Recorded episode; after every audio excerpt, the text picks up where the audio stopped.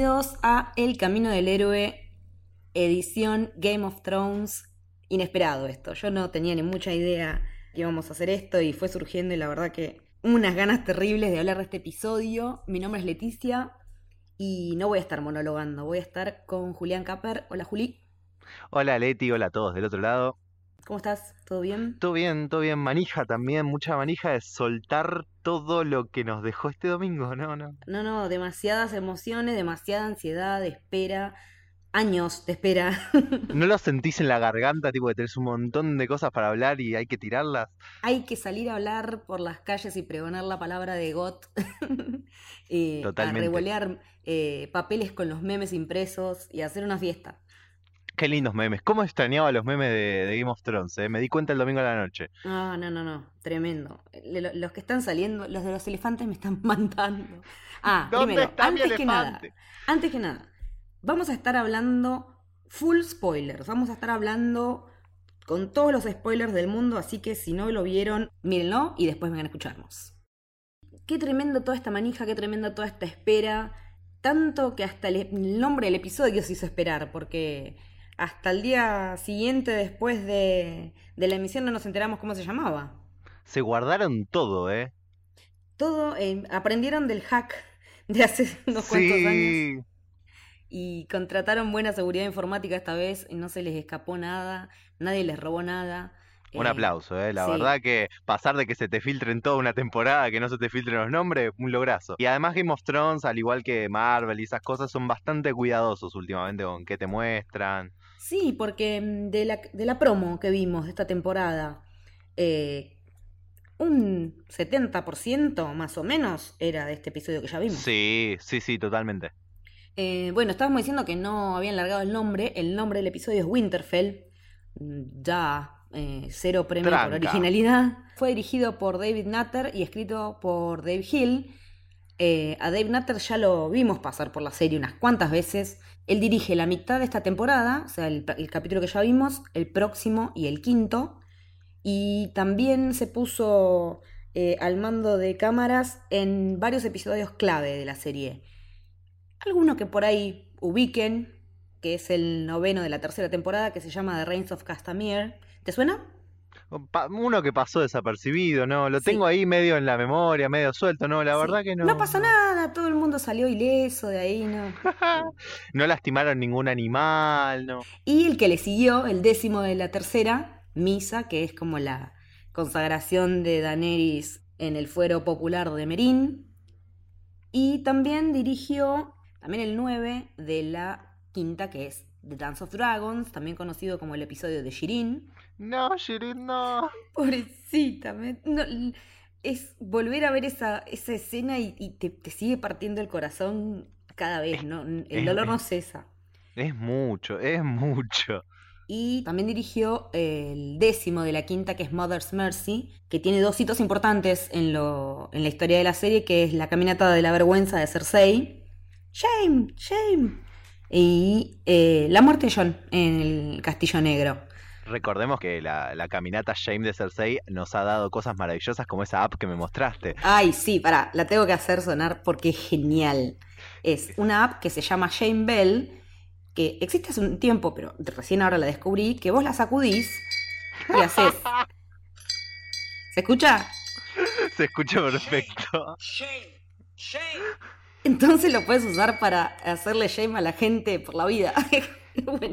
Alguien, alguien cruzando por el medio de la calle. Shame, shame. No, no. Y bueno, em, Dave Hill firmó varios episodios ya de la serie y este es el único de la octava que, al que le va a estampar su gancho, porque todo el resto eh, están avalados por la autoría de los showrunners de la serie Benioff y Weiss. Eh, vamos a hacer un repaso por lo que fue lo más sobresaliente del episodio, punto por punto, como para ubicarnos en tiempo y espacio, a quién estuvimos y en qué circunstancias. Dale. Eh, ¿Qué es lo primero que vemos? Que Dani y John llegan a Winterfell. Sí, llegan con toda esa corte, con todos los Inmaculados y con toda Con su todo, dragones, el dragón atrás. Toda la cosa y llegan hasta el parque central de Winterfell donde se encuentran con, con toda la, la corte que los espera y así tranca de una, Bran le tira que Viserion se hizo zombie y que está jugando para el equipo del Night King. Sin descanso, de una, en la cara. Corta la bocha, Bran, a Bran no se le corta un pelo esta temporada, Bran, Bran entre comillas, porque ahora ya es el cuervo de tres ojos. Después tenemos un encuentro esperado, que es el de Sansa y Daenerys, y Sansa le tira todo el shade y miraditas así como recelosas, de, como vos quién sos, pero no delante de la gente. O sea, delante de todos, Winterfell es tuya, mi reina, pero después veremos qué pasa. La, la actuación en miradas de Sophie Turner es para pararse a aplaudir este capítulo. Sí, es de las que más creció a nivel actoral en la serie. Bien, y mientras tanto se meten adentro de, de los cuartos de Winterfell donde Jon se va a tener que poner adelante de los señores del norte que le empiezan a reclamar de vuelta que no, que, que vos eras el rey del norte, que te viniste con otra reina, que qué hiciste. Otra vez, otra vez, Ya otra nos vamos a despachar contra la gente del norte. Eh, Sansa, sin pelos en la lengua, le dice a su ex marido, Tyrion, que para ella él era uno de los hombres más, más inteligentes de Invernalia, pero que si le quería a Cersei, muy inteligente no estaría haciendo, y Tyrion se queda así como cortado sin saber qué decir. Mientras tenemos esta reunión matrimonial muy, muy linda y muy tierna, Muy de exes. de exes, claro, esas cosas que uno, que uno siempre está esperando, ¿no? Sí. Eh, mientras tanto, Aria tiene el reencuentro que todos estábamos esperando de una buena vez. Sí. Se reencuentra con John, se dan un abrazo y John después se quiere matar porque le trata de tirarle encima a Sansa y ella dice, no, no, yo estoy del lado de Sansa, ¿eh? Sí, una hermandad de hermanas, valga la redundancia, que, que está bueno que suceda. Va, por lo menos la están llevando bastante bien. La, le hicieron crecerla bien la temporada pasada. Re sí. Después llega Euron Greyjoy a, a King's Landing con la compañía dorada, pero sin elefantes, porque los elefantes se venden por separado. ¿Dónde está mi elefante? ¿Dónde está mi elefante? Los mejores memes son estos. Y los de Bran. Pero mientras Cersei grita eso, agarra su mano del rey y lo manda a que, bueno, no me trajeron el elefante, la plata esta que nos ahorramos, ponésela a Bron, dale esta ballesta, que, que, que es tipo justicia poética, porque eh, Joffrey tenía una y Tyrion usó una para matar a mi viejo, dale esta ballesta a Bron y mandalo a matar a mis hermanos. Seguimos con Cersei, seguimos a casi todas en, en King's Landing. Y finalmente tiene sexo con Euron, lo cual es un bajón y un embole total, pero mm, tengo un par de cosas para comentarte después al respecto. Dale, lo vamos a ir hablando. Mientras Euron está muy ocupado en el cuarto de Cersei, Tion aprovecha para rescatar a Yara, que estaba secuestrada en uno de los barcos de Euron, y ella le agradece, como siempre, como, como, como su carácter lo pide, con un cabezazo. Después tenemos a, mm, a Ser Davos, eh, Seaworth, que está hablando con Tyrion y le dice que Dani se tiene que calmar porque o se calma eh, o los norteños no, la van a hacer, no le van a hacer ni medio de caso. Y también le dice que deberían casarla con John, mientras que a Varys esto mucho no le gusta. A Varys no le gusta esto. Pero tampoco les importa mucho a Dani y a Jon porque en ese momento agarran los dragones, se suben arriba y se van a hacer cositas medio lejos de Winterfell. En las zonas frías se van a dar un calorcito y van a hacerse caritas y hay oh, otra escena también bastante Sí, conflictiva. polémica. Sí, polémica, esa es la palabra.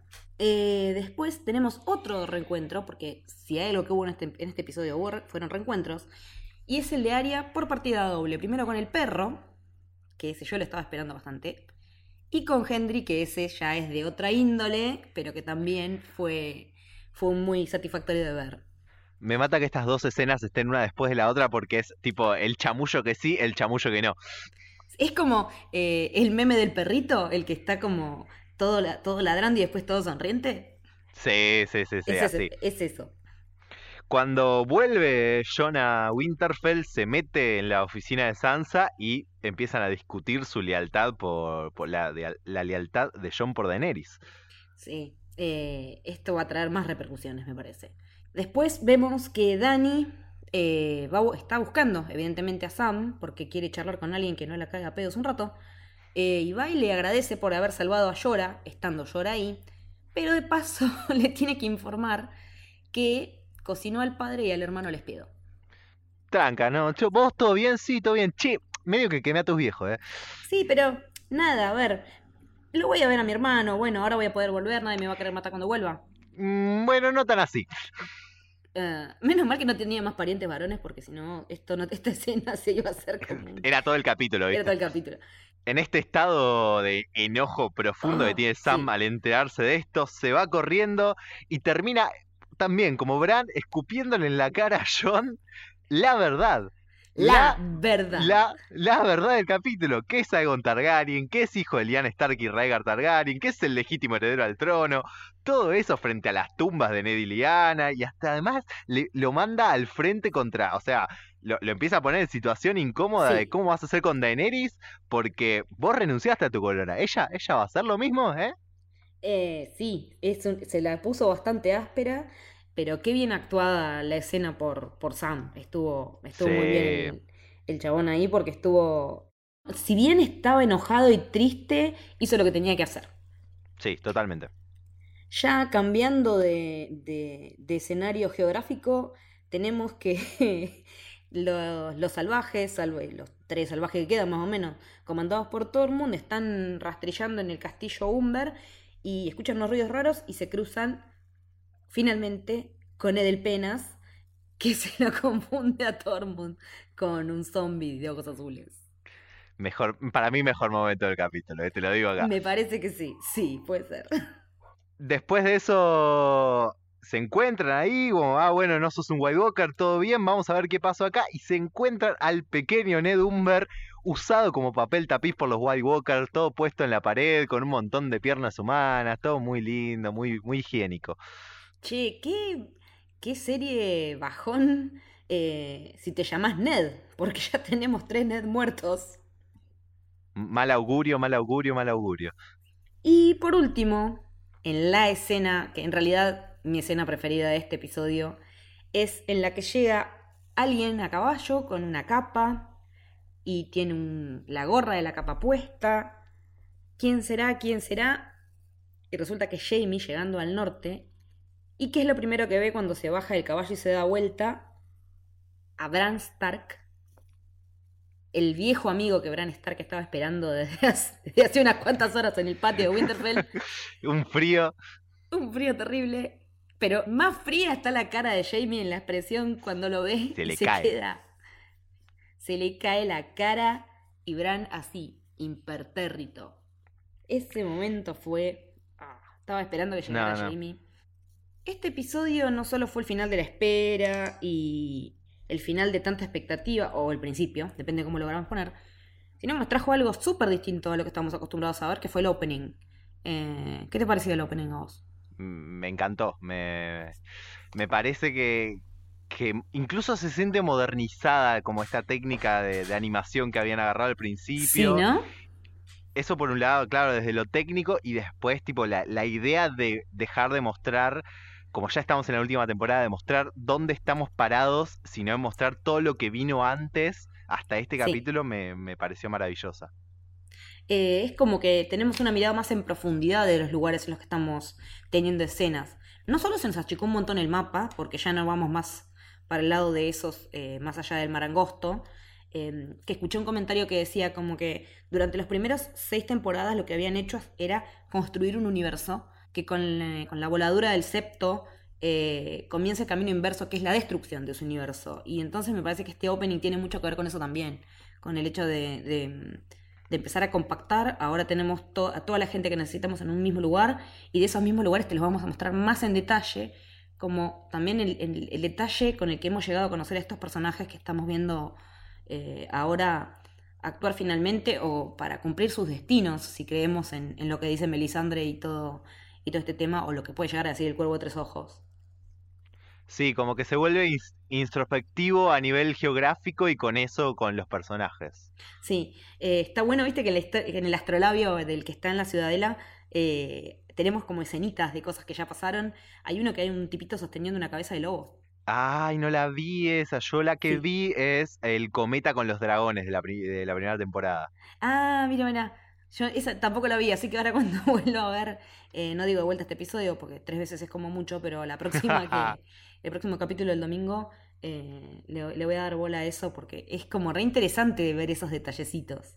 Sí, sí, sí, es como que le hacen esos cambios, esos ajustes chiquititos que, que si te gusta poner el ojo te volvés loco. Sí, sí, pero aparte este es un fandom que ya está bastante eh, acostumbrado a entrenar el ojo y a ver cosas pequeñas o detallecitos y, y me parece que están jugando con eso también, ¿no?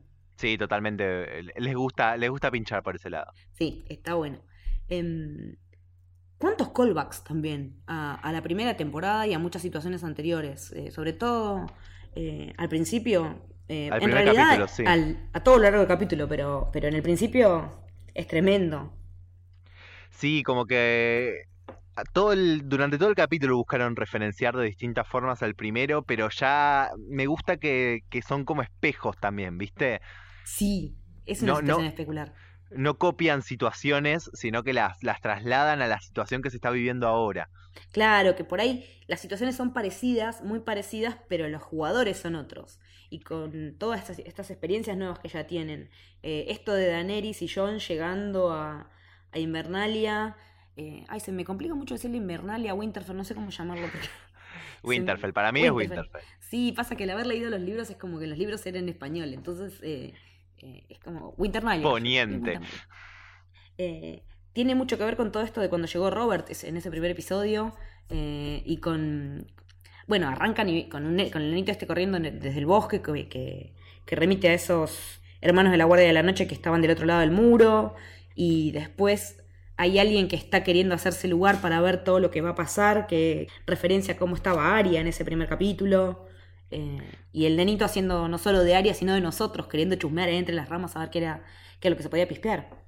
Sí, claro, justamente Benioff, uno de los showrunners, dijo que para, para ellos la idea del nene era que sea como un reflejo de Arya tratando de, de llegar a ver la corte, pero que esta vez, que lo puedes ver en el capítulo, Arya es como Mm. que lo deja pasar al nene porque entiende lo emocionante que es el suceso Claro. y ahora ella ocupa el lugar de, esa, de una persona adulta viéndolo.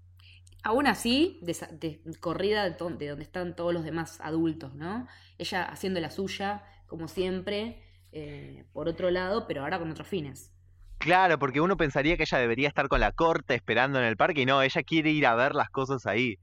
Yo pensé que ella, que yo la iba a ver y ¿no te parecía como que tenía un poquito de, ay, no me reconoció, ay, no me vio en la mirada? Sí, hay un poco de eso, pero me parece que también es para ir, eh, ir plantando cosas para la, la distancia que se va a crear entre ellos cuando se encuentran después. Que es una distancia parecida a la que crearon en la temporada pasada con ella y con Sansa. Sí, creo que sí, sí. Como que están jugando con ese tema de, hace un montón que no nos vemos con mis hermanos, pero ahora que nos reencontramos, ¿quiénes somos? Eh, ¿Cuánto queda de la persona que yo conocí acá y cuánto hay de nuevo? Y si eso nuevo no me va a jugar en contra. Hay que, tienen que replan- replantearse las, la- las relaciones que llevan, más allá del cariño que se tengan por los recuerdos de- del tiempo que pasaron juntos, son personas completamente diferentes y se tienen que replantear Sí. todas sus relaciones. Sí, sí, sí, totalmente. Una de las cosas que me llamó mucho la atención es cuando estaban entrando Missandei y, y Grey Worm, que los del norte los miraban como diciendo, ¿por qué esa gente es oscura? Me parece que la gente de Winterfell nunca vio un negro. Eso me pareció que son un toque, un toque fachitos, ¿eh? Un poquito facho los norteños, un toquecillo racistas. Creo que, que ya mm, cuando empieza el tema de los reencuentros, eh, el de John y Bran, ¿no, ¿no te pareció que era como el más raro? Sí, pero creo que tiene que ver con la, la rareza que emana Bran en general. Creo que, sí, porque ahora Bran es un manojo de rareza completo. Claro, me parece que John está en, en- en plan, tengo que darle amor a toda mi familia que la, que la volví a encontrar. No importa si, no importa si me llevaba bien antes, si no me llevaba, yo les tengo que dar amor. Y Bran está como, no sé lo que es el amor. sí. Tiene esa cara de póker todo el tiempo, que igual que viene el pibe está trabajando. Mm, Totalmente. en eso, sí, sí, porque si nos ponemos a, a hablar de eso es porque él nos está demostrando esa esa rectitud en, en su cara, ¿no? O sea, esa falta de Sí, sí. expresión que lo está componiendo muy bien. Eh, y nada, cuando le tira a Daenerys, eh, bueno, lo que pasa es que el dragón que a vos se te murió, eh, ahora lo tiene eh, el Night King y está, pero lo revivió, así que es un zombie y no hay tiempo para todas estas cosas, como marcando la agenda, ¿no? De alguna manera, Bran. Yo, yo creo que en ese momento realmente son, son los escritores hablando a través Sí, de Bran y diciendo, quédense sí, tranquilos, yo sé que este capítulo parece que es, es sí, mucho, mucho seteo para solo seis capítulos que hay en la temporada, ya lo sabemos, pero hay que hacer esto, ya vamos a llegar. Claro, es, sí, tal cual, es es una especie de avatar de, de, de los showrunners y mm, una de las críticas que le están haciendo a este episodio es de como que no pasó nada. No, Pero para... en general, en Game of Thrones, siempre el primer capítulo es de montar el tablero, parar las piezas, ver dónde estamos parados y de ahí empezamos a jugar y a barajar y a distribuirnos eh, a, a- a todo lo largo del recorrido. Estuvo, estuvo bastante bien plantado, estuvo bien, es un capítulo que estuvo Estuvo bien ágil. eh, con algunos momentos de embole, algunos momentos un poco más altos, pero no me esperaba algo distinto. No, no, estuvo, fue bastante ágil para lo que suele ser Game of Thrones con estas cosas. Sí, Y, y además de eso, me parece que, que en cualquier narrativa, aunque sea una temporada, aunque sea la última temporada, tenés que, que, que poner los, me, me sale decirlo en, inglés, los stakes, tipo los, sí, lo los riesgos, lo que está en juego. Sí o sí lo tenés que plantar, porque no, eh, tirar escenas de acción porque sí, tampoco, Sí, no, no hace un buen, buen producto al final. sí, no, también había quejas de que el CGI no había estado tan bien, qué sé yo, Loco. pero no sé si se nota tanto. No, se notó un poquito, pero es tele, dale. Lo que están haciendo a nivel, a nivel efectos en general con esta serie, para lo que es televisión, es único. Totalmente. Es, es sin precedentes, no tiene precedentes. Para nada. si pensamos que el evento como platudo fue en su momento que el piloto de Lost había salido, había salido 10 millones de dólares, esta gente me parece que se carga 10 millones de dólares por episodio tranca. Hay, hay un, no sé si lo tenés a John Oliver. Sí, obvio. Bueno, John Oliver, para los que no lo conocen, periodista de HBO, justamente, suele, suele hacer mucho chiste cuando va a hacer entrevistas de que, porque él gasta mucha plata en su programa. Hace cosas que gastan mucha plata y él dice, no, no, los dragones pagan por todo, dice. Es que la verdad, sí, es, es lo que garpa, tiene razón. ¿Qué onda la gente del norte? Me tiene podrida. Harta, Lo- los señores del más. norte. Ay, sí, los señores del norte. Todo esto, los Manderly, los eh, Mormont, los Karstark, los Umber, bueno, Umber, pobre. Pobre, ya El en estaba igual de perdido que nosotros. eh, mi Claro, señor, mi señora, mi reina. eh, díganme qué hacer. Claro, ¿a quién le digo qué con tantos títulos? Pero la verdad que mm, eh, este exabrupto de Lianita Mormont eh, medio que me fue bastante molesto. La, la usaron mal. sí, estuvo mal usada. Fue un abuso de un personaje que, que se sabe que es querido por los fans y que tiene muchas, muchos admiradores, que se caracteriza por decir todo sin, sin pelos en la lengua, pero en esta, eh, ¿cómo es el tema? No es una democracia, pero ustedes deciden que el rey en el norte va a ser fulanito. Y cuando fulanito hace lo que le parece, ya sea casarse con una de Volantis o decir no, mejor no voy a ser yo rey en el norte porque necesi- necesitamos la ayuda de esta mina que tiene dragones, o sea, hola, dragones, para matar muertos, o sea, es como, no, no tiene mucho sentido. Y entonces, no, pero te elegimos a vos y que vos ahora hincaste la rodilla y... Entonces, si no quieren que, si no quieren bancarse las decisiones que va a tomar el, la- el rey en el norte, no elijan un rey en el norte y listo. Sí, es muy, es muy loco como también todo, todas estas posiciones que ellos plantean Mm, eh, se ve, me parece que se ven muy marcadas en tres posiciones diferentes que están en esa mesa, sí. que son tipo, son Sansa del lado de ellos, Sí, con, con toda la visión política del momento, Jon diciendo, sí, chicos, me chupa un huevo porque esto hay que terminarlo y lo único que tenemos son los dos dragones o estamos muertos, totalmente. Y Daenerys diciendo, yo quiero ser reina, es todo lo que dice, Ay, repite, sí, en loop, yo quiero ser reina, yo soy reina, tráteme como reina. sí, insoportable. Em, no, Sansa no es un personaje que en general me, me genere muchas pasiones. Eh, creo que el hecho de haber aprendido en la escuelita Cersei y Littlefinger de cómo manejar las intrigas de palacio le sirvió mucho, porque como bien le dijo a, a Littlefinger, yo aprendo lento, pero aprendo. Em, está viendo la, como toda la, la big picture acá. Ella está eh, viendo que ahora cómo le damos de comer a toda esta gente que llegó, porque sí, vinieron los Inmaculados, sí, vinieron los Dothraki, sí, vinieron los dragones. Y a todo esto, ¿cómo hacemos para darle de comer? porque mm, en la temporada pasada ella había estado haciendo un laburo fino, intenso, de acopio, decir, bueno, juntemos todo lo que tenemos y con todo lo que tenemos yo calculo que podríamos llegar a bancar a la gente del norte, a todas las casas del norte y sus, y sus eh, arrendatarios, digamos, por dos años. Pero ahora, ¿a cuánto se te reduce eso? Nah, dos meses con suerte. Con fuerza. Yo me imagino lo que debe morfar un Dotraki que anda todo el día a caballo, casi como entrenando. Eh, los Dotraki son como los CrossFit. Son No. los fit de Game of Thrones.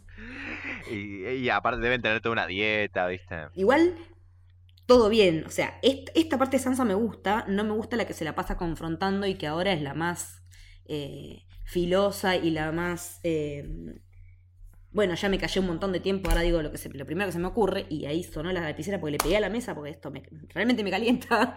Eh, Demostrando punto- enojo. Claro, sí, porque realmente me enoja. Porque puede parecer que John está como como el viejo que le grita a las nubes en esto de se viene el fin del mundo, se vienen los White Walker, pero tiene razón y nadie le da bola. Una quiere ser reina, la otra quiere ser antagonista de la reina, proteger al norte, pero el tema es que no va a haber norte que proteger si no estamos vivos.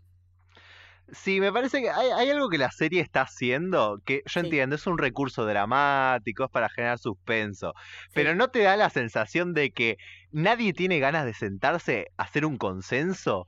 ¿Viste? Sí, totalmente. Están todos como mi posición, mi posición, nadie se sienta a decir, che, capaz que todos tenemos un poco de razón y hay que hacer algo.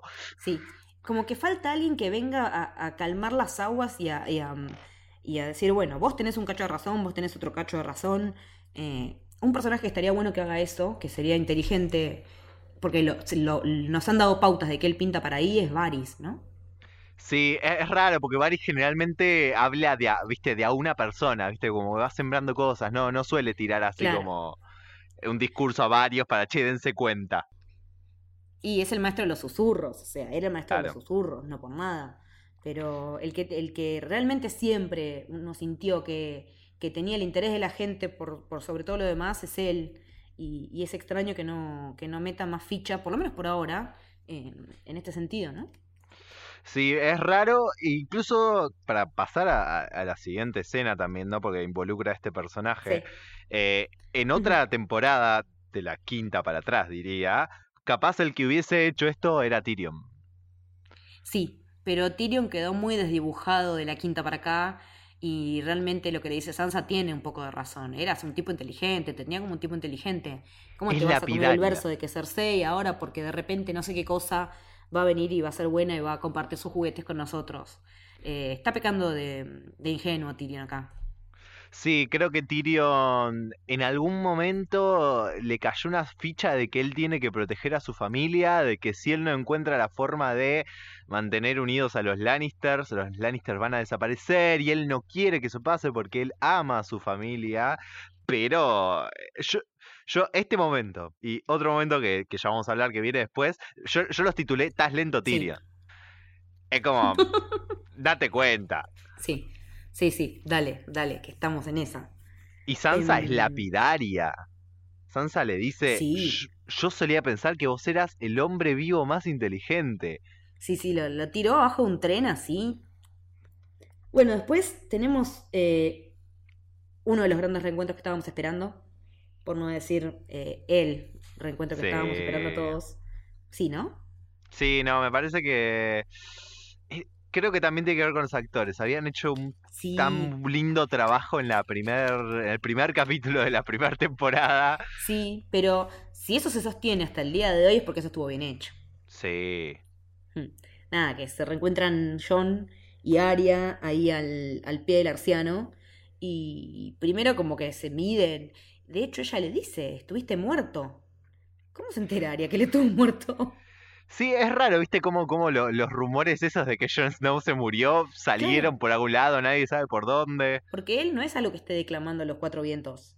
Él, No. al contrario, no es algo de lo que haga mucha bandera. No, aparte, ya, ya cuando, creo que la temporada pasada lo había hablado con Daenerys, como Sí. que se, se sentía que ese rumor había estado dando vueltas, pero ella no le cree hasta que no lo ve, hay como una cosa medio así. Sí. Pero, pero Arya sabe, te- va, tendrá que ver con su actividad como trabajadora de la muerte. Eh, eh, es, es una posibilidad, así capaz le, Sí. le- le pasaron un memo. sí. Ahora, ¿no te pareció... ¿Por qué, por qué pensás que Aria le mintió? Con eso de que no de que la había usado aguja una o dos veces, Sí, ¿por qué le miente? me parece que ella no sé si está preparada para dejar que su familia sepa, al igual que John, que no anda contándole a todo el mundo que se murió y volvió. No sé si ella está preparada o si le interesa que sepan cuál es, cuál fue su posgrado en Bravos. Eh, me parece que ella la va de callada, ¿no? Sansa sabe por el tema, Sansa le contó cuando encontró la bolsa de caras. Sí. Pero no sé si ella quiere que eso se expanda más allá de, de Sansa, que, parece que parece ser que es la única persona en la que está confiando hoy por hoy.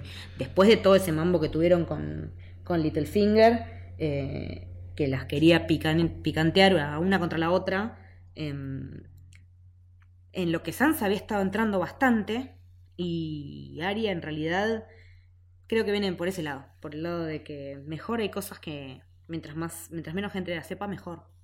Yo creo que es un poco eso, pero también en conjunción con que ella quiere distanciarse un poco de eso y quiere encontrar como este punto medio entre ser la Arya Stark que era y Sí. con todo este conocimiento que adquirió también al mismo tiempo. Es que no debe ser un balance fácil, porque ella ahora como que con cada uno que se va reencontrando lo que vamos viendo es que hace un- como una especie de, de evaluación de la situación y ante la respuesta del otro es que reacciona. Es más parecido a lo que hizo con los soldados Lannister la temporada pasada, cuando Sí. apareció Ed Sheeran. Sí. Algo así, es como un medir, a ver hasta dónde, y, y está haciendo lo mismo con, con todos los que se va reencontrando ahora. Eh, muy lindo el momento en el que comparan las espadas, la verdad que me parece, fue muy, como muy tierno, ¿no? Sí, es como que creo que comparten eso que solo podían compartir entre ellos dos. Es donde hay Sí. un nexo de, de hermanos muy, muy, muy lindo, muy, muy fuerte. Sí, sí, sí, estuvo, estuvo bastante bien lograda y ahí eh, a él le creí le em, genuinamente al actor, digamos, que estaba conmovido por, por estar haciendo esta escena y, y me hizo comprar lo que estaba sintiendo John, porque de hecho, si no estaba llorando, le pegan el palo. Creo que eso yo lo vi en alguno de los videos de backstage. eh, yo, eh, Kit Harrington dijo que tiene mucho que ver Mm, eh, con el hecho de volver a trabajar con Macy Williams. sí, Como que estaba canalizando eso ju- justamente en esa escena. La verdad que el, director, un aplauso, y al que escribió la escena también, porque eh, lo lograron, lo lograron, realmente es algo que salió muy bien.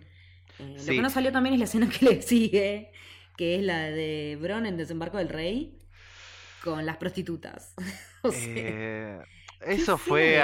Eso fue para cumplir la cuota de sexo del, del episodio, por no decir la temporada completa. Sí, me parece es un poco eso y es un poco de, che, tenemos esta escena dando vueltas que tenemos que meter para después que esto que vamos a hacer después tenga sentido. y Bueno, claro. metela ahí. Eh, lo que me causó mucha gracia fue que hicieran referencia precisamente a Ed Sheeran, porque en un momento la, una de las prostitutas le dice a Bron, que estaban todas remanija, que hablando de los dragones, que los que se murieron, le dice, Eddie, el pelirrojo, eh, el que venía acá, ahora se le quemaron los párpados y, y otra le dice, pero ay, ¿cómo va a dormir sin párpados? Ay, no la había casado Sí, sí, sí, sí. esa. Me di cuenta recién en el tercer visionado, pero está. Tiraron el. Porque ese cameo repercutió bastante en, en el fandom, ya sea a favor o en contra. Esa no la enganché. Ahora, Sí. una que leí en internet, a ver qué pensás vos. A ver. El temita de que la compañía dorada no pudo traer los elefantes. Eso fue para nosotros los lectores de los libros.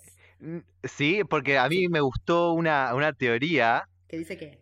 que dice que es un chiste, un chiste meta que tiraron Sí. los escritores porque no les dio el presupuesto para hacer a los elefantes. A ver, no les dio el presupuesto para hacer a los fucking direwolves, a los malditos lobos de los Stark que son fundamentales. Me llegaron a poner un elefante en vez de a Ghost, que todavía no lo vemos y andás a ver dónde está. Ah, No, no, no entiendo dónde.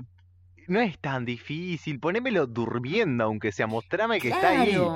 Poneme un perro cualquiera durmiendo que con la perspectiva de distancia yo si es blanco voy a decir, ay, mira, ahí está Ghost, listo. Listo, soy feliz. Aparte, tenés una criatura mágica, ¿no? ¿Por qué no te la llevas cuando vas a buscar el zombie de muestra? No, tenés que ir así, lo más percudido posible, con lo salvaje y qué sé yo. Tenés una criatura mágica que equivale a un dragón. ¿Será que, que, que no saben cómo usarlo y que les resulta muy Deus Ex Machina? Tipo, si lo llevo me soluciona todo, entonces mejor no lo pongo. Es que en realidad la relación que tiene cada chico Stark con su Wargo es muy especial. Y de hecho, Claro. esa habilidad que tiene Bran de meterse dentro de. como hizo con Hodor, ¿no? Pero Claro. como hacía con, con Summer, con su, con su lobo, eh, la tienen todos los chicos Stark.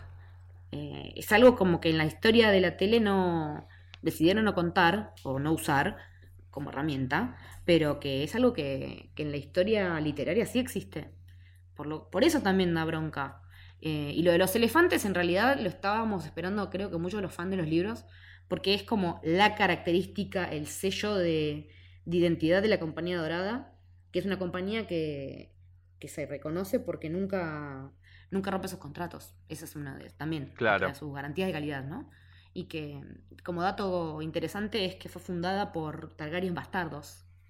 Opa. Los Blackfire, que eran los, los Targaryen bastardos, hay todo un tema de sucesión cuando hay un- unos cuantos de ellos que, que se van a esos por una cuestión de que los estaban persiguiendo, porque la persecución de bastardos existió siempre, no, solo, no la inventó Cersei, y se van a se van a esos, creo, a esos, o a Volantis, por ahí. Sí, esos es el continente y Volantis es una ciudad.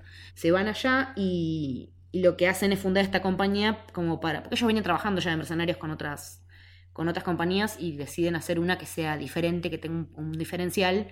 Y, y el hecho de no romper contratos, que era lo que todo el mundo temía cuando le pagaba a alguien para que hiciera su trabajo sucio, ¿no? Como están haciendo Claro. ahora, cuando, cuando haces el outsourcing, como hace Cersei con Bron. Claro. Y hablando de, de Cersei, de a momentos yo personalmente la sentí un poquito, sobre todo cuando, cuando viene su mano del rey y le dice que, que los muertos cruzaron la, eh, cruzaron el muro, Le dice, bueno, bien, me, me, sali- me sonó caricatura, eh, ca- caricatura de malo. sí, estuvo como, tiene algunas cosas em, como, como muy de, ya no me importa nada, ¿no? Eh, Sí. está, está como pasada de rosca en esto de que, de que ya se fue Jamie, que era el último que le podía llegar a importar o que podía llegar a jugar de su, de su lado. Y mm, no sé, a mí no me pareció tan caricaturesco, sino como, eh, como que mm, terminar de definirse a qué es lo que está jugando Cersei, ¿no? Bueno, claro, y justamente ah, voy a, voy a decir la otra parte, así como me pareció cari- Sí. medio caricatura en ese momento, después eh, en su puja con Euron, digamos, me parece que se nota ciertos matices Mm, por el lado de que Cersei pierde cosas. Sí, Cersei es una- un personaje que viene perdiendo cosas. no para de ah, perder.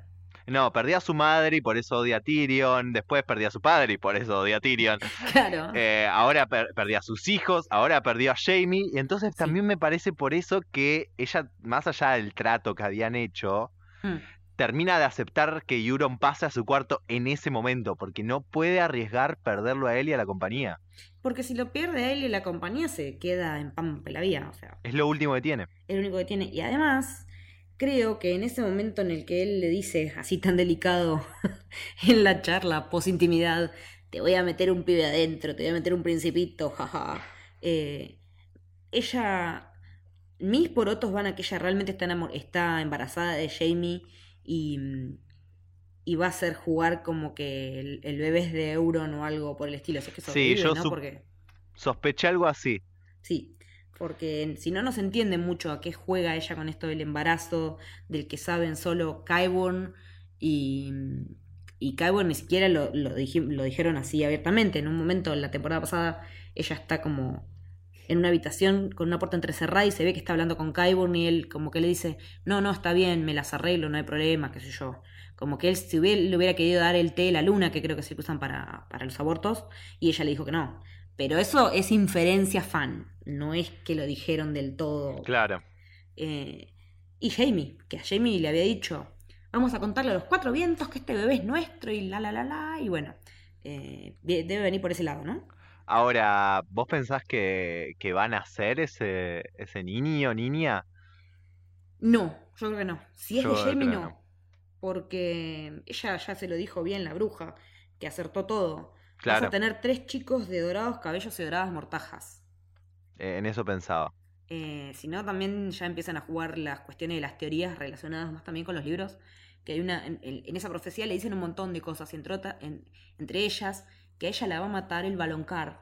¿Y qué es el baloncar? En, al- en Alto Valirio quiere decir el hermano menor.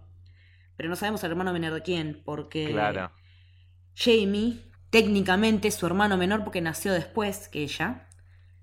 Tyrion es su hermano menor porque lo es. Eh, también hay quien dice que puede ser Arya, que es la hermana menor, con esto de que el Valirio no tiene género, que se podría llegar a usar. eh, que Arya, que sea la hermana menor de los Stark, sea quien la mate, o este hermano menor de los tres que ya se murieron.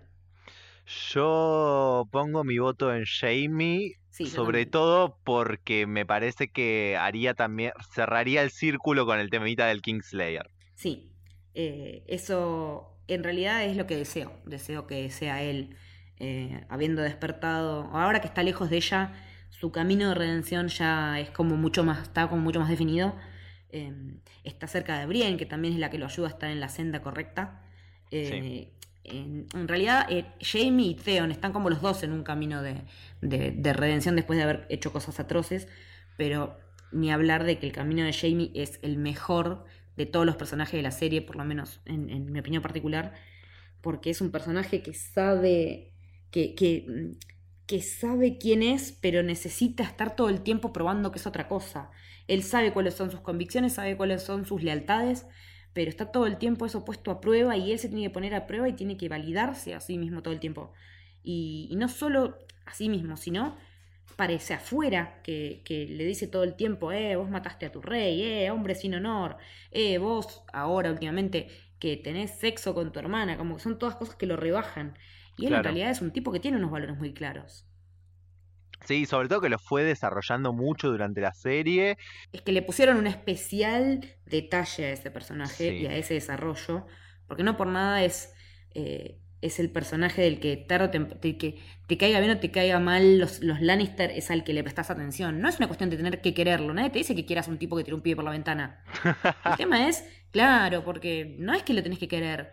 Lo que llama la atención, lo que atrae de Jamie es que es un personaje muy bien, lleno de matices, que es todo lo contrario a lo que nos pasó, lo que nos pasa con Euron, que es un tipo Sí. plano, unidimensional, que solo quiere ser rey, eh, agarrarse minitas y tener la flota más grande. Es como el The Ultimate Machirulo. O sea, Sí, y me parece que como vos decías, también pasa un poco con, con Tion y por eso la escena de él Sí. decidiendo ir a Winterfell se siente un toque plana, no, no le encuentro mucho... Claro, porque eh, personalmente creo que la, la trama de Theon cerraba perfecto la temporada pasada, porque él tuvo ese como bautismo de renacimiento en las aguas del mar, que el mar es lo que mueve a la gente del hierro, eh, con su dios ahogado y todo eso.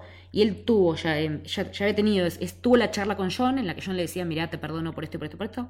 Eh, vos no tenés por qué, en un, en un camino de, de augurio muy interesante, porque es lo mismo que le va a pasar a él, John le decía, no tenés que elegir entre ser Stark o ser Greyjoy, podés hacer las dos cosas. Claro. Eh, eh, ahora John, bueno, le va a pasar lo mismo. no tenés que elegir entre ser Stark o ser Targaryen. Sí, va a tener que tomar esas mismas decisiones. Claro, pero eh, estaría bueno que cuando, que ahora, eh, puesto en esta, en esta situación de, esta verdad que salió a la luz, que él, nada, se escuche un poco a sí mismo y, al consejo que le dio a su otrora compañero de entrenamientos, porque amigo no era, porque amigo era de Rob, pero que esa especie de perdón que él le dio a Theon, eh, estaría bueno que se lo dé a sí mismo, ¿no? Sí, yo, yo creo que por ese lado, por ese lado John va a estar bien. Me parece que va a tener, el, el conflicto va a venir por otro lado. Sí, va a venir con ella. Sí. El problema va a ser con I am the queen and I have dragons. Y los dragones que comen lo que quieran y no se pueden alimentar porque no hay nada en Invernalia porque hace un frío de cagarse. Pero rápidamente, yo creo que el capítulo se olvidó un toque rápido de eso. ¿Viste? Es co- igual por ahí lo que me parece que lo, lo que hicieron fue Daenerys está boqueando y en realidad no sabe con lo que se va a encontrar acá. Me parece que fue un poco por ese lado, como que decir, eh, le está marcando la cancha a Sansa, pero en realidad en esta Sansa sabe un toque más de lo que está hablando, porque lo cierto es que, que se hicieron todo ese acopio de, de ganado y qué sé yo, obvio que no queda ni una cabra para que los dragones se coman. Otra de las escenas que fue de las más comentadas fue la del vuelo de John en dragón. O sea, la se sumó la segunda cabeza del dragón. Sí, lo que me, lo que me resulta raro es que todavía no se den cuenta. Es como muy. O sea, ¿cuánta gente puede llegar a acercársele a un dragón sin que el dragón lo rostice al instante? Arrancando por ahí. Sabemos de muy poca gente. O sea, vimos lo que pasó con Tyrion cuando fue a liberar a los dos que estaban cautivos. Se la arrugó todo. Sí, sí, le faltó, le faltó el pañal. Eh, no, no, no, ni una pizquita de nada de che. Este pibe se acerca al dragón, el dragón se sube, el dragón lo más campante. Eh, no, no. Ella no sospecha que estudió toda la historia y la mitología de los dragones de su familia. ¿No, le- no le hace un toque de ruido? Eh, bueno, voy a, voy a tirar teoría falopa acá. Dale. ¿Viste la, te acordás la miradita de Tyrion al final de la temporada pasada? Sí. Sí. ¿Qué pasa si Tyrion sabe la verdad de Jon? Ajá. Sí. ¿Y qué pasa si Tyrion le dijo a Daenerys? Pero ¿cómo podría saberlo Tyrion? Porque es un tipo muy leído por ahí. Sí, que haya hecho la conexión, pero no, es, es teoría falopa, a ver, poco probable, no, no le voy a poner No, muchas no, fichas, vale. pero, pero no hace me- falta me- que tenga sustento. No, pero me imagino un poco de qué hubiese pasado si Tyrion sabe, si por eso se preocupa, y si, da, y si le dijo a Daenerys, y entonces Daenerys está jugando algún juego ahí. Ay, no se me había ocurrido, pero no es una posibilidad para descartar. Porque hoy por hoy es como que cualquiera puede saber cualquier cosa y, y usarlo para los fines que considere convenientes cuando los considere convenientes. Totalmente, y además Daenerys no se va a escandalizar por el hecho de que sea su sobrino, porque es la historia de su familia, No, a él le va a pegar en todo caso, pero a ella ni a palos. para o sea, nada. eh, uy, qué garrón, me agarré a mi tía. Pero no sé, más que eso, que en realidad eh, no, no, no podría. El tema, ahí lo que me gustó, que estuvo bien construido, fue como, como eh, Raegal lo, como que le dice, como que le da el visto bueno para que se suba, como, casi como si fuera un perrito, ¿no? Que te pone el cuello para que hagas, eh, Sí, para que le hagas mimos. Eh, lo invitó, lo invitó tranquilamente así a venir, bueno, vamos a volar. Estuvo, estuvo bastante bien la escena. Eh, Sí, nada, la verdad que- dragones y yo estoy feliz, ¿qué querés que te diga? Sí, sigue, para mí sigue siendo impresionante cómo se ven esos dragones para estar hechos para televisión, ¿eh? Es- son, son una locura, son una belleza. Eh, ¿Por qué no existen en la vida real? Es muy triste que no existan en la vida real. ¿Por qué no puedo tener uno yo? Ni, Em, ni siquiera un dinosaurio para contentarnos con eso. No, no, yo quiero un dragón, quiero un dragón, es lo que me gusta. Me agarraba el capricho. Em, a mí me, me hizo acordar a un par de escenas, entre ellas eh, una que, que los fans de Harry Potter se van a acordar mucho. ¿Vos te acordás? Eh, yo- a mí me hizo acordar mucho al vuelo eh, sobre el Támesis en Harry Potter 7. Tal cual, sí, eso, esa- eso es lo que, lo que pensé. Pensé también que estaría bueno que John se mire las tres películas de cómo entrenar a tu dragón porque lo vendían bárbaro. Sí, una buena escuela. Sí, que de hecho están los episodios de, de cómo entrenar a tu dragón para escuchar en el feed de- del Camino del Héroe, que están buenísimos. Eh, nada, seguimos, metemos chivo del programa en el Metemos medio. Eh, Pero termina de escuchar este, van a escuchar esos y después. Y si no vieron las películas, ven las películas y después escuchan los episodios porque son realmente hermosas, una trilogía divina. Ah, en mi personal parecer, la más linda incluso que las de Shrek. Pero bueno. Eh, ¿Qué onda en la charla posterior? Todo muy lindo el vuelo en dragón, pero cuando desmontan... hmm. No, no quiero, no quiero pensar en esa escena ni La, siquiera. la, la, no quiero hablar, no quiero hablar. Eh, No sé quién escribió esos diálogos, pero tan barato, tan barato. eh, es que en realidad, a ver, nadie les pide demasiado. O sea, ya sabemos lo que actúa en ella, lo que actúa Emilia Clarke, lo que actúa Kit Harrington, pero había una vibra media como, como en esto mucho no me lo creo. En realidad no me creo la relación entre ellos, pero porque tampoco me gusta. eh, Pero tiene ya más que ver con el tema de construcción de la historia. Pero lo cierto es que Claro. necesitamos que estén hielo y fuego juntos, lo dijo Melisandre. Mi tarea era juntar a hielo y al, al hielo y al fuego y ya lo hice. Eh, y para mí que eso tiene que ver con el tema de, de un bebé de hielo y fuego. Ok, no, no la, no lo había pensado la idea de que tengan un bebé conjunto a Melisandre, pero tiene sentido. Sí, sí, como que ella fue la, la, la Celestina, la matchmaker. y Ahí con flechita y corazón. Claro, sí, ella fue la Cupido en este sentido. Y, pero no sé si. También tenemos el tema de que Daenerys no puede tener hijos y qué sé yo, pero eh, me parece que va encaminado para eso. Eh, a ver, si me dejas que elija el final que yo quiera, quiero al hijo de ellos con Tyrion de mano. O sea, ese sería mi final preferido, predilecto, ideal. No, no, no me parece un mal final. Hmm. Eh, de todos modos, si van a tener un hijo, lo único que pido es que no nos muestren más diálogos así antes del hecho. Ay, no, tal cual. Igual, eh, la escena valió la pena solamente por Drogon mirándolos con esa cara de. eh, o se dejan de joder, los quemó. Sí, sí, chaperón total. Ay, sí, Reyes Cortamambo. Eh, hay una entrevista, estuve escuchando una entrevista que le hicieron a, a la sonidista, a la creadora de sonidos de Game of Thrones.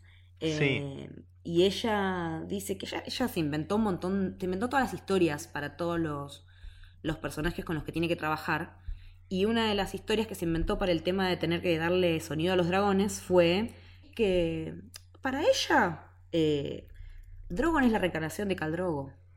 Uf, Imagínate si, ponele que esto que esta señora imagina, si fuera eso, tiene sentido con eso que vimos ahí, de que cuando ellos están a los arrumacos, eh, Dragón se le pone como medio eh, cortapolvo, por decirlo de alguna manera. Sí, y no solo tiene sentido con eso, tiene sentido unido a lo que decíamos de que, de que Raegal acepta a Jon de una y con el tema de los nombres de los dragones. Sí, porque ese que estás, el que se llama como su papá. Claro, y no por nada, este se llama con su papá, no por nada el primer dragón que pierde Daenerys es Viserion, y no por nada ella monta al dragón que se llama Drogon. Ah, ella se llama Paula Fairfield. Me- no me quería quedar con la duda porque la verdad que está re buena la teoría que ella le- que inventó. Sí, está bueno esto que decís de las, de las correlaciones de las muertes o- y de los futuros o presentes de los dragones. No, no se me ha ocurrido. Está, está bueno.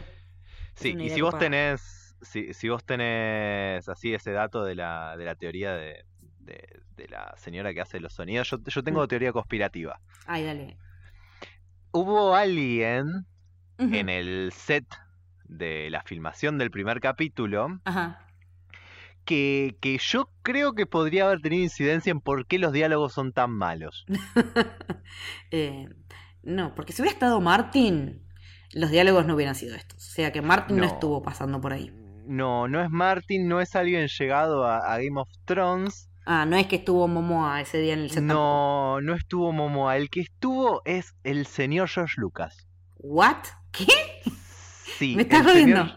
No, no, el señor George Lucas, director. ¿Pero qué estaba haciendo del- ahí? ¿Le invitaron de onda? Lo- claro, lo invitaron de onda a ver si se quería dar una vuelta por el set de, de Game of Thrones y justo fue para la filmación de este primer capítulo. No, Y no me hubiera imaginado jamás. ¿Te imaginas que sería una versión de Game of Thrones hecha por George Lucas? Bueno, ahora vamos a tener la inversa, vamos a tener la versión Game of Thrones de Star Wars con... Claro, sí, es verdad, vamos a tener la de Benioff y Weiss en la próxima trilogía de Star Wars, que no incluye Skywalkers. Y, y lo que me pasa es que el diálogo de Johnny Daenerys eh, frente a esa cascada, Sí. a mí me hizo acordar mucho el ataque de los clones. Ay, sí, para a la charla de, de Anakin con Coso, con Padme. Me muero, es igual. Claro, venía a calentar a tu reina. ¿What? La, la aposta es que en los videos donde aparece George Lucas no se lo ve dirigiendo esa escena. Ajá. Pero yo elijo creer. Yo, para mí George Lucas metió mano en la escena de la cascada. Mm, Sería la, la única justificación por la que sería perdonable. Pero igual no Totalmente. estamos para tirarle mala onda, nos cagamos de risa porque queríamos a la serie. Eh, pero bueno, lo justo es justo, ¿no? Eh, Claro. No porque digamos que están trabajando mal en una escena, vamos a darle con un palo a todo lo demás tan genial que nos dio. No, y por eso vamos a hablar bien de la escena que sigue, ¿no? De la que sigue, sí, son los reencuentros de Aria. Eh, los reencuentros de una de cal y una de arena. Eh, en realidad serían bast- A ver, mm, ella el perro lo había sacado de su lista. O sea que ese reencuentro con el perro, todo en, en el, en el ámbito mientras está Hendry fundiendo vidriagón para hacer armas, que yo ni me hubiera imaginado que el vidriagón se podía fundir, pero resulta que es lava que es eh, piedra volcánica, entonces tiene sentido que se pueda fundir. Me gusta, me gusta cuando la física funciona en mis series. Eh, cuando tiene, cuando el mundo real se sabe colar en el mundo fantasía. Sí, sí, sí. Eh, bueno, está ahí en la fragua laburando, haciendo puntas de flecha y qué sé yo. Va el perro a buscar un arma que le pidió. eh, No, el perro a buscar es un arma que pidió él, ¿no? Sí, sí, va a buscar, Ah. tipo, le pidió un hacha, como hacha le gusta a él, Mm. pero de vidragón. Sí, y justo cuando está el perro ahí, cae Aria. Y se da este reencuentro, porque ella le- lo sobra por todos lados al perro. Le Sí. dice, te di por muerto. Bueno, pero yo no, no me morí. Eh, eh, pero me dejaste ahí para que me muera solo. No, no solo te, no solo te dejé para que te mueras, te robé también. Sí, sí, sí, dice, le, le empieza, lo, lo sigue bardeando. Sí, hay una cosa muy copada sobre, sobre esa charla que tuvieron Aria y el perro que, que dijo Macy Williams, que es que para ella, o sea, que capaz los fans estaban esperando algún tipo de encuentro emocional, pero para ella la, la, la forma en la que, la que son estos dos personajes y la relación que tiene, ellos se comunican entre ellos a través de sus mecanismos de autodefensa, dice Macy Williams. Sí, totalmente. ellos sí. funcionan así, Sí, sí, es una relación pasivo-agresiva, completamente. sí. El reverso de esta cara de la moneda es el reencuentro de Arya con Henry. ¡Ay, qué lindo verlos juntos después de tanto tiempo! Es- Sí, sí. Y él diciéndole My Lady o Lady Stark y ella diciéndole no me digas Lady, que no me gusta. Y con- ya, ya con esa con esa dinámica que, que les conocemos y que está tan buena, ¿no? Sí, aparte me parece que lograron llevar muy bien esa química medio de amor infantil, porque no era Sí. nada sexual. No, para nada, porque ella era una nenita. Claro, y ahora tiene como un poquito de picante, un poquito de condimento de, de esta Sí. adultez que tienen los dos ahora. Igual estaría bueno que, que Arya conozca el amor antes de, de enfrentarse nuevamente a la muerte. Antes de bueno que todo se digo, vaya al no- carajo. antes de que todo se vaya a la mierda. Eh, no digo que terminen en una escena de cámara, no necesariamente, pero que se den unos besos o unos abrazos, estaría, estaría bueno. Y me parece que lo dejaron medio ahí, como en veremos. Eh, Sí. Lo que está bueno es el arma que le pide ella a Henry. Le pide un arma personalizada. que Sí, Es como una especie de, mm, de lanza o de Lanza- palo. Palo. Como el que ella usaba cuando estaba ciega, ¿no? Con el que la, la fajaba la, la niña huérfana. Eh, pero con punta de dragón. yo no solo punta de vidragón, me parece que es punta Punta intercambiable. intercambiable, ¿no? Con la, para que pueda entrar la espadita, la, La daga. de, de acero valirio. Sí, me parece que tiene que ver con eso también. Sí, sí, sí, puede llegar a tener, o que se pueda llegar a, a usar tipo de dos puntas, como de un lado dragón, del otro lado acero valirio. eh, Sí. Porque ella le escribió abajo, cuando te acercas a la imagen ves que abajo dice, de abajo de la puntita dice Dragon Glass. Claro, o sea, eh, lo- ella le pidió que la haga de vidragón, pero me parece que también la va a querer usar con la daga. Sí. Me Eh, parece que mm, no hay que. Hay una cosa de Game of Thrones que me parece que hay que tener en cuenta siempre. Sí, Y es. eh, los objetos son re importantes en la sí, serie. tienen una historia, están cargados de significado, porque esa daga tiene mucho significado. Hay una teoría que dice que eh, esa daga perteneció a. Este, En eso estaba pensando, sí, en esa y que teoría. la perdió cuando al morir en el en el tridente es que muere Rhaegar sí Claro. él tenía una mm, una armadura toda engarzada con rubíes y que los rubíes se dispersaron todo a lo largo del río y la gente fue como a no a dragar el río pero más o menos a buscar las piedras preciosas que esa espadita esa espadita esa daga podía haber sido de una de sus de sus armas personales perdidas en esa batalla contra Robert Claro, me, yo me gusta mucho esa teoría. Está buena. Todo lo que tenga que ver con Rhaegar está bueno porque tiene el potencial de ser uno de los personajes geniales si lo viéramos en pantalla. Sí, se- seguro que sí. Eh, y después, chan, chan, chan, chan, chan, tenemos la escena. Primero, tiene como una especie, tiene como una introducción y después va al hueso. Daenerys se va, lo estaba buscando porque quería agradecerle por haberle salvado la vida de Llora. Va con Llora a buscarlo. Eh, lo encuentra y le dice gracias por salvar a mi amigo y qué sé yo. Y Sam le dice, bueno, mi reina, ahora usted me va a tener que dar un indulto por un par de pecadillos que he cometido. Humildad, además, tipo un par de boludeces le pide. Cositas. No, me robé unos libros de la ciudadela. ay, por eso necesitas perdón real. No, también me afanó una espada de la casa de mi papá, de Randall Tarley. Eh, Ah. Qué problema cuando me dijiste tu apellido, chico. La cagaste. Era, estaba mejor sin saberlo. Venía todo bien hasta acá. Y ahí es cuando Daenerys le dice que no le quedó otra que eh, quemar con Drogon a su papá, porque su papá no se quiso doblegar después de perder la lucha de, de ahí de, de High Garden. Claro, pero además ese momento, cuando le dice tipo, Sí. que me a tu viejo, a Sam lo toca porque es un buen pibe, Porque sí, porque es buena gente, pero claro, pero es hasta ahí. Ahora, cuando le dice la del hermano, ahí es cuando Sam se, parte, se le parte el corazón y lo ves partirse y te da toda la pena del mundo por él, porque es un tipo que no tiene maldad. no, cero. Entonces, el hermano también, por lo poco que nos habíamos mos- mostrado, era bastante soquete, ¿no? Pero, eh, pero es lo que Es medio- el hermano. Sí, es medio el personaje que hace ese actor. Si ven de Umbrella Academy, Sí, en Umbrella. Academy cuando es One es exactamente lo mismo. Es verdad. Que aparte también es un actor que lo castearon para hacer, para trabajar en dos episodios y después lo quemaron. Porque el, el primer hermano de la temporada 6 no era ese, era otro actor. Ah, no la tenía esa. Claro, que tiene dos líneas de diálogo y nada que ver. Eh, pero bueno, pobre Sam, cargado con todo esto. Ah, igual, antes de seguir con eso, yo me imagino, ¿no? Eh, ahora entrando en territorio de la futurología. Por supuesto. Sabiendo que volvió Jamie. ¿Sí? Sí. Que Jamie mató al rey loco. ¿Cómo se va a tomar Daenerys tener adelante al tipo que mató a su papá y, así como ella le, digo ta- le dijo tan campante por su cara a Sam, mirá, maté a tu papá porque no se quiso doblegar ante la corona? ¿Qué va a hacer ella cuando tenga al asesino de su padre adelante? Me parece que. Me parece que en ese punto vamos a ver dos. Espero, a ver, espero Sí. realmente que Mm. veamos dos cosas diferentes de Daenerys el Oh. capítulo que viene. Hmm. Que al principio del capítulo sea esta Daenerys que no le importa lo que hizo con el papá de Sam porque ella es la reina y le se le tienen que arrodillar.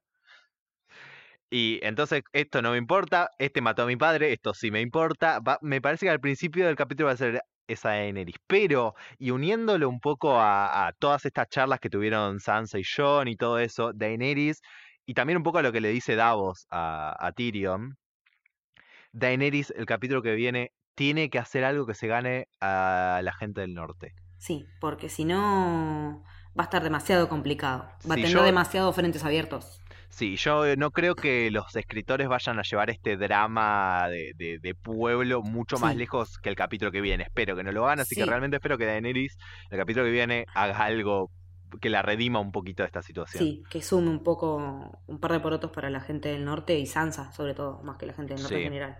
Sí, sí. sí. Bueno, Sanas, Sam, así triste y dolido como está, sale eh, como así, como quien sale sin saber muy bien para dónde ir, a tomar aire, qué sé yo, se cruza con Bran, que está en el patio ahí estacionado. eh, le dice, hola Bran, qué sé yo, bla. eh, ¿Qué haces? Estoy esperando un viejo amigo. Ok, nos quedamos todos así. Eh, bueno, es hora que vayas y le digas la verdad a John. Eh, pero no tendrías que decirle vos que sos el hermano. No, no, no. Yo no sé si le dice yo no soy el hermano. Pero le dice, sí, le dice. le dice algo así y le dice, vos sos la única persona a la que le va a creer si le decís esto. Así Sí. que en ese estado es que Sam baja a, la, a las catacumbas de Invernalia, eh, donde están enterrados todos los Stark. Eh, se tropieza porque yo no sé si se tropezó realmente el actor y lo usaron o si Puede estaba ser. guionado y si estaba guionado para qué, pero bueno, eh, él entra, se tropieza, se encuentra con John, se saludan y de repente Sam empieza a tirarle como... Después de los saludos de rigor, de tanto tiempo, ya te leíste todos los libros de la citadela, jaja. eh, en un momento Sam le dice algo, porque vos sos el rey. No, yo ya no soy el rey. Eh, la, cedí la corona. No, no te estoy diciendo de los, de, del norte, te estoy diciendo que sos el rey de los fucking Seven Kingdoms. ¿Qué? Y de ahí empieza a desatarse todo, porque Sam lo larga como una catarata, ¿sí? Le empieza a decir. En la cara. En realidad, vos no sos un bastardo, sos hijo de Lyanna Stark y de Rhaegar Targaryen y sos el, el le- legítimo heredero al trono. Y el otro empieza como, no, no. Y se queda, ¿no? Sí. Y Y hay un juego de planos muy interesante ahí también. Bueno, me parece que esta escena, a mí por lo menos en lo personal, yo siento dos cosas con esta escena. Me parece que estuvo increíblemente trabajada a nivel dirección A nivel y a nivel y a nivel, claro, y a nivel edición, pero Mm. yo no estoy seguro si era a nivel al nivel guion, a nivel de decisiones de cómo contar esto, si era de cómo armar la escena, si era la mejor decisión que Sam lo hiciera Mm. enojado, planteándole el conflicto con Daenerys. Para mí funcionó muy bien. Sí, yo, yo no digo no funcione, sino que se siente como mucho peso, como que la, relevas- la revelación tiene menos peso que el conflicto. Puede ser, entiendo, entiendo por qué lo planteas. Como que me falta a John interiorizándose un poco con lo que le acaban de contar, mm, Sí. Eh, sin tener que que, eso lo vamos a ver en, capi- en el capítulo que viene. Eh, eso me Sí. parece que, que es un aftermath, que va a ser algo que con lo que vamos a, a encontrarnos igual, al igual que John después de... El tema es que nosotros ya lo tenemos masticado esto. Nosotros ya lo sabemos hace años y es la, la teoría que rige en los libros, porque en los libros la teoría de, de Liana más Raegar, igual John todavía no está confirmada, Claro. pero es el fin de años de especulación. El tema es que él lo tiene que digerir ahora. Y tiene Sam las pruebas para darle. Sí, justamente por eso me parece que, que eso sí estuvo muy bien trabajado a nivel dirección. Eh. El director de- del capítulo decía que, que ellos eligieron solamente mostrar el plano de John cuando Sam le tira toda la verdad, porque la verdad esta que está contando nosotros ya la sabemos. Lo que nos interesa Sí. es ver cómo va a reaccionar John a eso. Tal cual. Y además de eso, meten este juego con la cámara. Primero, donde pusieron la cámara? La pusieron de un solo lado, sin Sí. quebrar, sin pasarse del eje que forma, tipo, entre Sam y John. Hay, un, hay Sí. una tensión ahí, un eje de tensión enorme. Y detrás de ellos, fuera de foco para Sí. la cámara, están las dos tumbas que me parece increíble: la de Liana y la de Ned. Las dos grandes sombras de esta, de esta historia. Claro, John está parado entre Liana y entre Ned. Sam está del lado de Liana. Sí. Y, y esta cosa de fuera de foco que lo convierte en un fondo para ellos, le mete, me parece, toda esta Sí. cosa de trasfondo, de peso a lo que a lo que le está pasando a John, por el lado de que le están diciendo que esa persona que está ahí es su madre, y por el lado que le están diciendo que él primero se pone medio en nega de no, no puede ser. No puede ser. Tipo- eh, mi padre no era. un- Me mintió toda la vida. Claro, pero tiene que, él, él tiene que al mismo tiempo cerrar las dos ideas. Mi papá me mintió y mi papá acaba de cumplir Y- con su promesa. Que Tal cual, pero eso se lo dice Sam. Cuando él está como diciendo, eh, ¿cómo puede ser? Mi papá me mintió. Me dice, no, tu papá te, te mintió o no te dijo la verdad. Porque si no, te iba a agarrar Robert, te iba a matar, como mató a los otros dos nenitos. A los otros, a sus dos hermanos, sería. Claro, pero sí, no solo esa promesa, digo, eh, Mm. digo también la promesa que le hizo a John en el primer capítulo de la serie. La Ay, próxima claro, vez. sí, de la, la- próxima vez que nos veamos. Ay, sí, la próxima vez que nos veamos. ¡Ah! Boom, meme de cabeza explotada. claro, porque él estaba, estaba ahí poniéndole las velas a su papá. Incluso está la pluma. Está la pluma que Robert le dejó a Liana, está todavía ahí. Eh, bueno, y otro de los planteos que le hace Sam muy acertadamente es con respecto a Daenerys, ¿no? Porque todos están criticando a la nueva novia al pibe. Eh, él le dice, Sam, muy, muy vehementemente y con mucha razón, como todo lo que dice Sam en este episodio, Sam eh, es el señor verdad. corona para salvar a tu gente. ¿Ella va a hacer lo mismo por vos? Es un Uf. re buen planteo. Es un re buen planteo porque me parece que John y Daenerys tienen una diferencia en, en el poder que ejercen. Hmm. Eh, con todo lo que le pasó y las decisiones que tomó John, John es un tipo que el poder que manejó era el poder de su posición Sí. y nada más. Pero ya manejó varios poderes. A ver. Y ejerciendo poder real, ejerció más poder que Daenerys. Sí, pero no ejerció el poder de un dragón. Bueno. Tiene Estábamos Daenerys- hablando, estoy hablando de- de- sobre la gente, ¿no? Sobre, sobre tus súbitos, que es por lo que ella. A ver, si ella quisiera quedarse con el poder sobre los dragones, se queda allá en esos, tranca palanca, con toda esa gente que es fan de ella, la que le dio la libertad, o sea, como no van a ser sus fans. Pero si, si ese fuera el poder que le alcanzaba, ella se quedaba en esos y listo. Ella quiere otra cosa, y ella quiere poder sobre la gente de Westeros. Claro, pero eso voy. eh, John vivió con el poder de la gente, aprendió del poder con el poder de la gente. Daenerys el poder que aprendió lo aprendió de tener dragones y no sabe cómo aplicar eso a ganarse a la Claro, gente. ese es el tema. Le falta don de gente, ponele. Y por eso necesita tener manos que sean mucho más sensibles que ella y que conozcan el paño. Por ejemplo, Tyrion está muy bien elegido en ese sentido. Es un tipo que, que, ha- que tiene calle, noche y mostrador, de alguna manera. Qué mal momento para estar ciego, Tyrion, por favor. Ay, sí, por favor. Y mm, bueno, nos queda nomás eh, ver la, la mini peliculita de terror del final. Eh, me, me- me pareció maravillosa la película de terror que armaron al final Es, en la es- casa de los es maravillosa. El, el laburo de luces que usaron ahí. No ves casi nada y ves todo. Sí, el laburo de luces, el laburo de coreografía, viste que hay en un Sí. momento como que todos se tiran a los costados. Sí, sí, sí. es- No- Eso estuvo. Es una tensión. Fue un mini thriller eh, alucinante. La verdad que eh, eso de que están por un lado los salvajes comandados por Tormund eh, en Casa Umber. eh, y escuchan ruidos y en realidad nada. Eran los hermanos de la, casa, de la Guardia de la Noche eh, comandados por, por Edel Penas, que es el, el comandante número 999 de la Guardia. ¿Quién será el 1000? Esa es la duda. Eh, ¿Habrá? sí. Y sí, porque no, no veo que, que Ed salga vivo de esta. porque está Claro, demasiado pero- jugado el cuero. Pero hay que ver si hay algo por lo que construir un muro después. Y es como. Te afano la, la frase, yo quiero creer. Ajá. Eh, bueno, pero nos dio como el momento de comic relief del episodio que es cuando, cuando Ed lo ve a Tormund y le dice, tiene los ojos azules. Siempre tuve los ojos azules. Me reí tanto. Es que sí, muy gracioso, demasiado gracioso ese momento. Pero porque Tormund es un personaje que, Sí, que tiene, hace tiene falta. No solo se hace querer, sino que hace falta también para descontracturar toda esta tensión. tiene muy buen timing, timing cómico. Sí. Y después, bueno, vimos eh, al, al nene hombre eh, pobrecito, eh, que también ya venía. Él se, él se llamaba Ned por Ned Stark, así que ya estaba maldito Mala. desde la cuna, pobre pibe. Sí, sí, sí. Eh, hecho salpicré sobre las paredes de su castillo.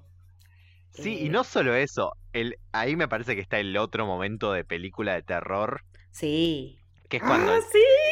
Está el plano en Tormund y vos de Sí. repente atrás, fuera de foco, ves que el pibito abre los los ojos ojos. azules. Como la nenita creepy del primer capítulo. ¡Ay, sí!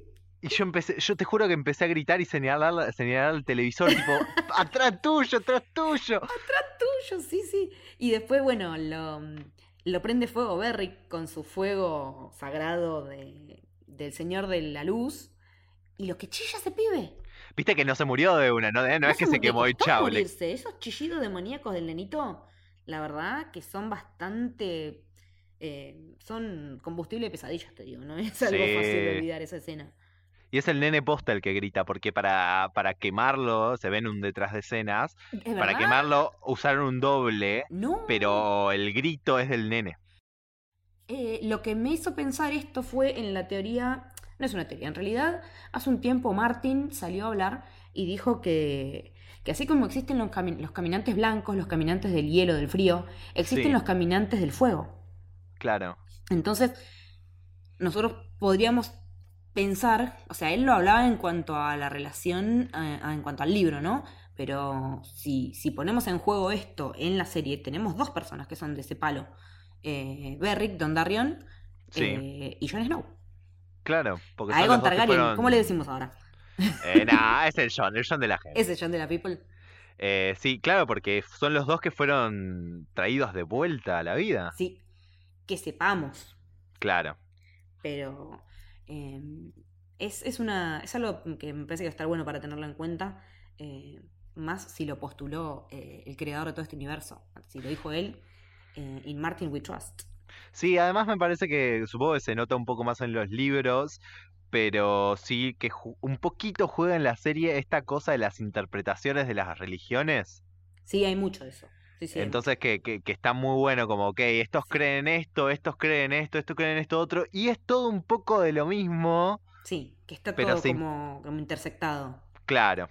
Mm, sí y después llegó mi escena preferida del mundo mundial del episodio que es cuando llega Jamie a Winterfell eh, y se cruza con Bran, que estuvo estacionado hasta la noche.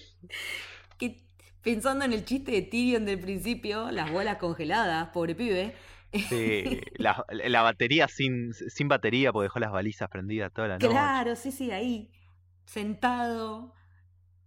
Se baja Jamie, el caballo lo ve y dice, what the fuck, este nene está vivo. E- Es increíble porque yo me lo imagino al chabón todo contento de, uh, llegué a Winterfell. Estuve Eh, cabalgando 10 días. claro, no, me más, escap- un mes tardás de desembarco a, a Winterfell, por ahí el menos, porque lo que tardó un mes fue la caravana de Robert. Claro, él, él debe haber tardado un poco menos, pero viste, llegué, me escapé de la vida que conozco, vengo a luchar por lo que creo, voy a ser una Sí. persona nueva y girás y lo ves al tipo que, que empujaste por la ventana y pensabas que estaba muerto. Sí, porque aparte, eh, yo creo que Jamie nunca más se preguntó qué carajo le, le pasó a este pibe. O sea, después de que estuvo prisionero de Catherine, de Kathleen Tully, es como que, bueno, si te viste no me acuerdo, chau. No, además creo que lo último que él sabía, o que la gente por lo menos en King's Landing sabía, Sí. era lo que, de que Theon lo, Theon los había quemado. Sí, eh, creo que él por ahí se quedó con esa idea. Igual, yo creo que en un momento pensaba que, porque bueno, en, en el adelante del capítulo que viene eh, muestran como que hay una especie de juicio a Jamie. Sí. Eh, y en un momento pensé que por ahí el que iba, que las dos figuras que van a jugar a su favor, a ver, que van a jugar a su favor y le van a tirar una soga van a ser Brienne, porque es Brienne y lo ama, y necesito que terminen juntos esos dos, por Dios mío, y Tyrion, que también, el hermano, Sí. el que siempre lo bancó a él. Pero, eh, cuando Sam se cruza con Bran, Bran le dice que está esperando un viejo amigo, y no me parece que lo esté diciendo con un tono sarcástico, de hecho no, lo dice con no, tono no, de nada. Eh, Pero- Bran ya no tiene tonos sarcásticos. Claro, ahora es monocorde.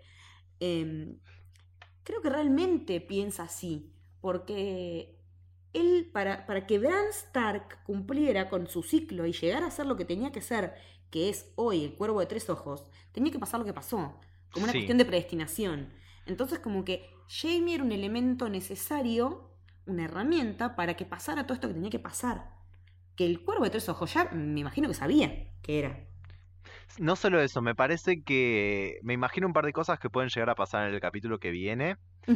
Me parece que va- el, el juicio se va a desarrollar y Jamie se las va a ver fea. Incluso capaz intentan Sí. algún tipo de mini juicio por combate o alguna cosa así. Ah, estaría bueno eso. Que rápida, pero para mí rápidamente eso va a terminar siendo apagado.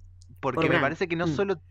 Claro, porque no solo tiene que ver con, con el hecho de que él necesitaba que, que, que Jamie hiciera lo que hizo para él convertirse Ujú. en el cuervo de tres ojos, sino que yo creo que Bran ve algo en el futuro que Jamie va a tener que ser parte. Él, sí, exactamente, eso.